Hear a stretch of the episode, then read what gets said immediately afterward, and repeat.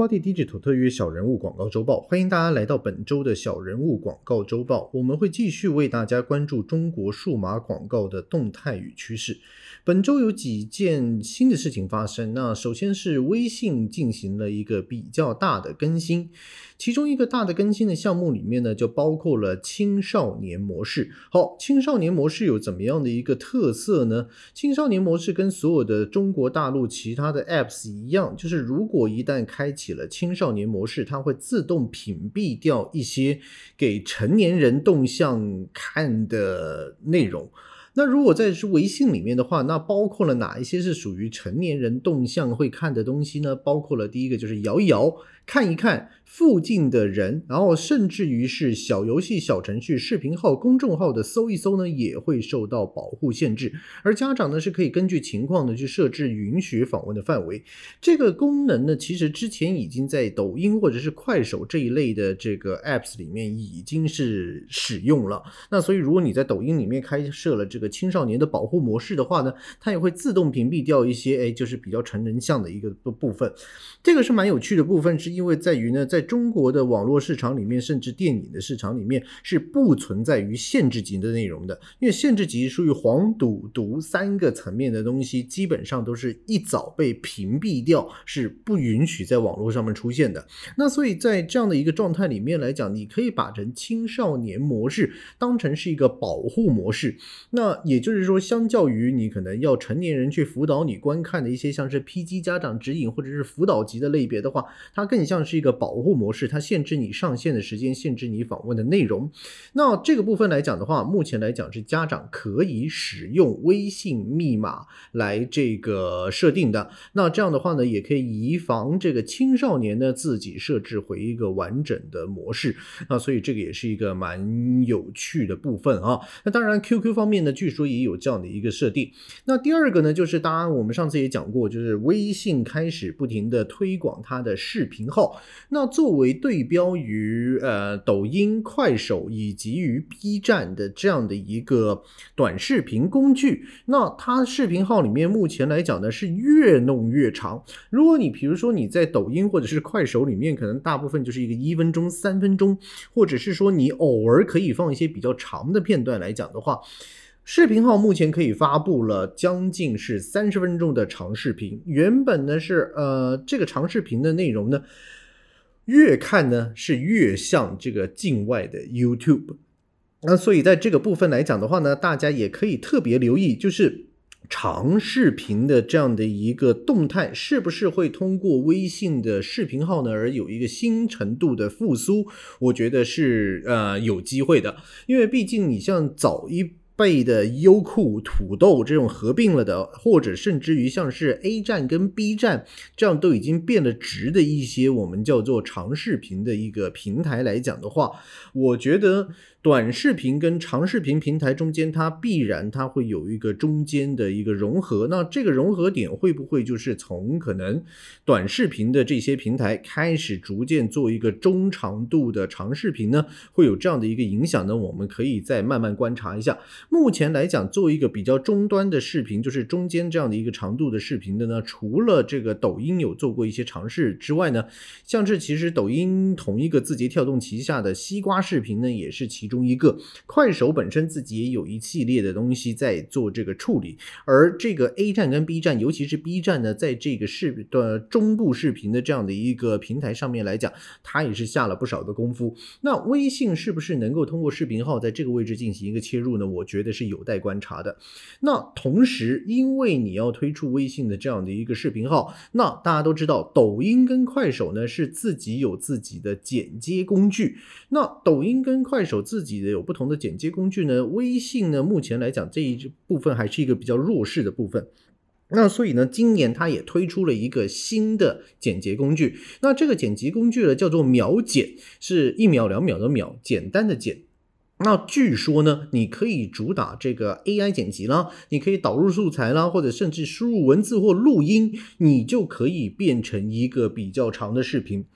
那我觉得在这个部分来讲的话，其实微信的这个野心呢，就是要怎么样在这个视频的部分能够取得一席之地。那目前你可以看到，其实微信的视频号的这个入口呢，也越摆越前。那大家可以在这个部分特别留意，就是是不是微信最后的这个视频号反而比它之前推出的这个群直播以及微信小商店呢，是更容易入口呢？我们就特别留意了。那最后呢，微信还有几个一个特别的更新，其中一个比较是企业方面会用得到的呢，就是小程序支持分享到企业微信。那之前来讲的话呢，小程序是被调整的是无法添加到浮窗。那目前来讲，小程序呢是可以分享到企业微信。那如果就是你比如说用企业微信，然后跟同事或者是客户进行沟通的时候呢，你可以把这个小程序分享给他们了。那这个部分呢是值得特别留意的。而其他一些的细节的一些跟动呢，包括像是微信新增了聊天不显示的选项呢，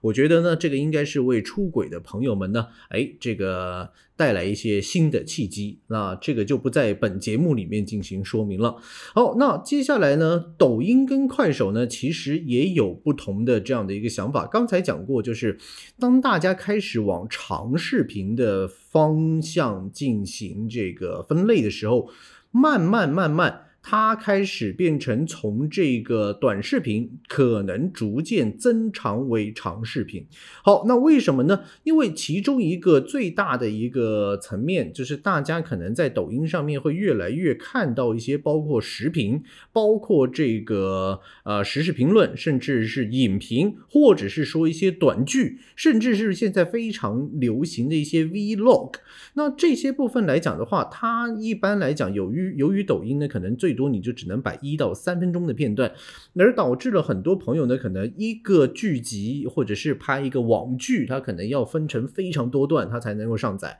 然后这个也引起大家去追剧，或者是就是越追就觉得好像哎越不够这个味道，因为你看的这个篇章实在是太短了。而在短视频的世界里面呢，你可能又看到的就是一些大量的一些变装啊，或者是大量的一些跳舞啊，或者是同样的洗脑歌，那同质性又非常强。那所以在这样的一个状态之下的话呢，像是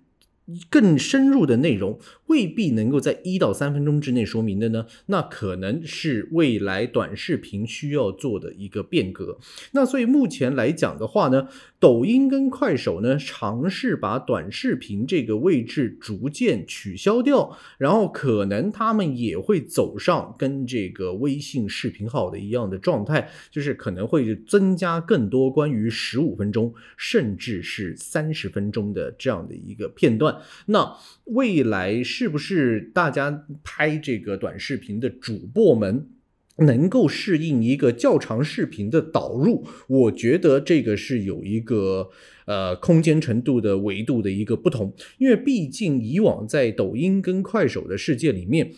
，YouTube 的很多的一些。呃，社会现象是没有办法进行同步去进行一个对对标的，因为 YouTube 来讲的话，它大部分的片段是在可能是五分钟或者是十分钟，甚至于是更长。呃，三分钟或以下的片段反而是比较少的。那但是在抖音侵入了 YouTube 之后呢，你变成可能要把很多套抖音剪辑起来，变成一套 YouTube 上载在国外的平台上面，就是国国外的平台就是 YouTube 这个上面。那这个方面来讲，会有一个比较大的分野跟不同。为来来讲，那这个两者之间会不会中间可能有一个哎过渡期，反而就是国内的平台开始要从这个国外平台的节目里面找灵感呢？我觉得会是有这个可能性。那最后这个星期还要跟大家再讲一件事的呢，就是这个长视频的平台呢也开始准备要做直播带货了。那双十一即将来临，那刚刚过去的十一黄金周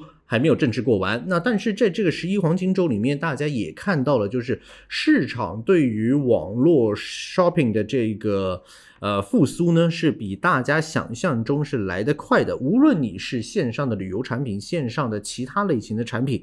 都开始有内需这样的一个要求。那尤其直播带货，从去年开始就是大家兵家必争之地。那于是呢，长视频的平台呢，现在也打算呢侵入直播带货，去尝试分一杯羹。那但是这两者之间呢，有非常非常不同的部分。第一件事情就是以往的长视频平台，他们的这个视频一直是横向处理的，它是更偏向于电视化的这样的一个处理方式。而在短视频的直播平台里面带货，无论你是直线属于淘宝的淘宝直播，或者是说抖音、快手这样的电商直播平台，它都是竖屏。那所以两者之间呢是有一个比较大的分类。那如果你在长视频的平台上面进行直播，然后，因为直播本身就是一个长的一个视频的一个特色，那你在长视频的平台里面去做直播的时候，会不会整件事情更像以前的电视购物频道呢？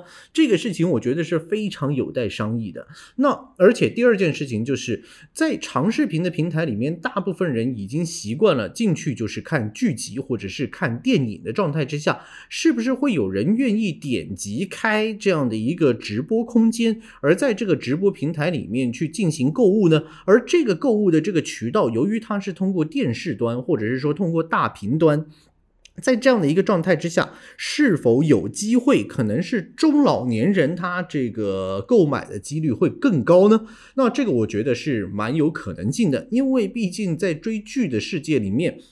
呃，年轻人追剧可能通过电脑追剧，他可能还有一大堆的弹幕，他未必会有这个时间去看这样的一个电视直播的一个状态。那但是如果在中老年人的话，他可能他年轻的时候就是看电视直播出来的，那这个东西只是重新摆回电视里面，那是有这个可能性，只是他们要重新习惯如何在大屏里面进行这个点击连接，然后进入这个平台进行销售。我觉得这个部分你经过多年的训练之后呢，大家也还是蛮。蛮习惯的了。那至于长视频平台里面，可能还可以之后再分类的，包括游戏直播、教育直播，甚至于是漫画板块的一些其他的带货量，我觉得有这个可能性。但是大家要非常留意，因为毕竟所谓现在能够带货的优质主播，甚至于包括一些顶部红人 KOL 以及于明星呢，都往往涌入了像是抖音，然后或者是快手这样的一个平台。那所以在电视层面来讲的话，它很可。可能面对长视频的这些频道是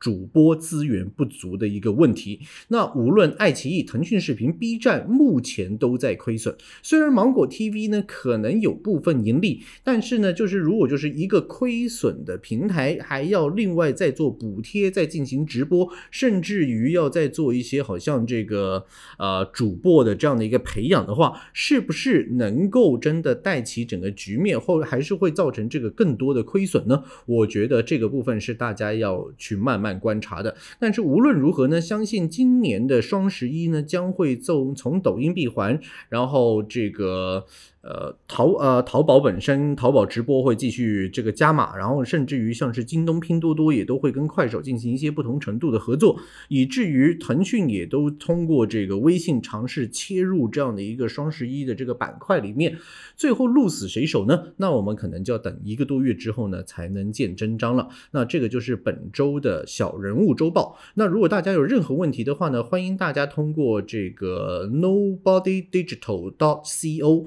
或者是 info at nobodydigital.co 去联系我们，谢谢各位，下次再见，拜拜。